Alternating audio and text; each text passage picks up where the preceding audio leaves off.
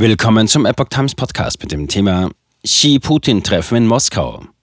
Nur ein Haufen Unsinn. Weißes Haus glaubt nicht an Pekings Friedensbemühungen. Ein Artikel von Eva Fu und Susan Berg vom 23. März 2023. Ein Waffenstillstand, wie Peking ihn vorgeschlagen hat, will der Sprecher des nationalen US-Sicherheitsrats John Kirby im Ukraine-Krieg keinesfalls. Dahinter vermutet das Weiße Haus einen Trick. Wenn China im Konflikt wirklich neutral sei, könne es das leicht unter Beweis stellen, meint Kirby.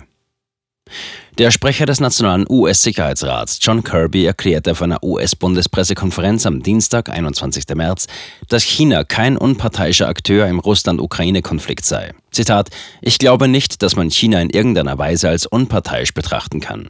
Zitat Ende. Auch hegt er Zweifel an den Friedensbemühungen der Kommunistischen Partei Chinas, KPC, in dem Konflikt. Seine Aussage kam, nachdem der russische Präsident Wladimir Putin während des Treffens mit Chinas Staatschef Xi Jinping in Moskau Pekings Vorschlag für einen Waffenstillstand in der Ukraine befürwortet hatte. Nur ein Ablenkungsmanöver? Pekings Bemühung für einen Waffenstillstand im Ukraine-Krieg wird mittlerweile vom Westen als Trick gewertet, der Putin Zeit verschaffen soll.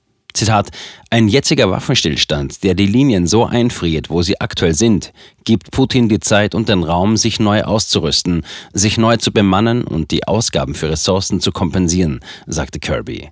So etwas sei von amerikanischer Seite keinesfalls erwünscht. Der US-Außenamtssprecher stellte Pekings Glaubwürdigkeit ernsthaft in Frage. Zitat: Sie haben diese Invasion nicht verurteilt. Sie haben nicht aufgehört, russisches Öl und russische Energie zu kaufen. Wenn China eine konstruktive Rolle in diesem Konflikt spielen will, dann sollte es Russland drängen, seine Truppen aus der Ukraine und dem ukrainischen Hoheitsgebiet abzuziehen, so Kirby. Und weiter, sie sollten Präsident Putin auffordern, die Bombardierung von Städten, Krankenhäusern und Schulen einzustellen, die Kriegsverbrechen und Gräueltaten zu beenden und den Krieg noch heute zu beenden. Zitat Ende. Kirby, nur ein Haufen Unsinn.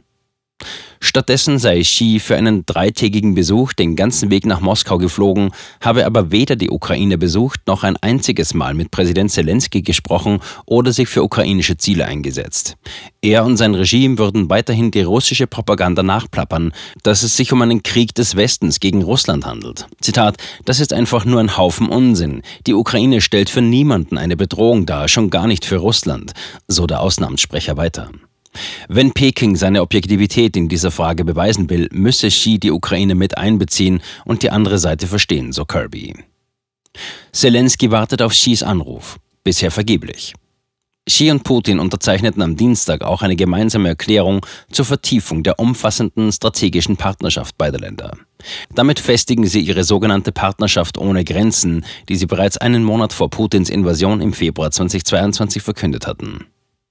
Nach dem Treffen mit Putin waren die Erwartungen hoch, dass Xi den ukrainischen Präsidenten Volodymyr Zelensky anrufen würde. Aber bislang hat Kiew keinen Anruf dieser Art bestätigt. Zelensky sagt am Dienstag, Kiew habe Peking eingeladen, sich an dem ukrainischen Friedensvorschlag zu beteiligen, warte aber noch auf eine Antwort. Sowohl Kiew als auch die USA bestehen auf einem vollständigen Truppenabzug Russlands, um den Krieg zu beenden. Mehr eine Zweckehe als ein Bündnis. China ist wegen der Sanktionen des Westens gegen Russland zum wichtigsten Handelspartner des Landes geworden. Im Jahr 2022 war Russland nach Saudi-Arabien Chinas zweitgrößte Rohölquelle. Die preisgünstigen russischen Barrel haben den chinesischen Raffinerien im vergangenen Jahr wahrscheinlich mehrere Milliarden Dollar erspart. Nach Xis Ankunft am Montag führten er und Putin viereinhalb Stunden lang informelle Gespräche, in denen sie sich gegenseitig als gute Freunde bezeichneten. Auch wenn Kirby die wachsende Partnerschaft zwischen den beiden Ländern gegenüber den Pressevertretern sieht, sei diese Beziehung mehr eine Zweckehe als ein Bündnis. Für Xi diene Russland als Gegengewicht zum amerikanischen Einfluss, während Putins Freunde auf der internationalen Bühne aktuell an einer Hand abzählbar seien.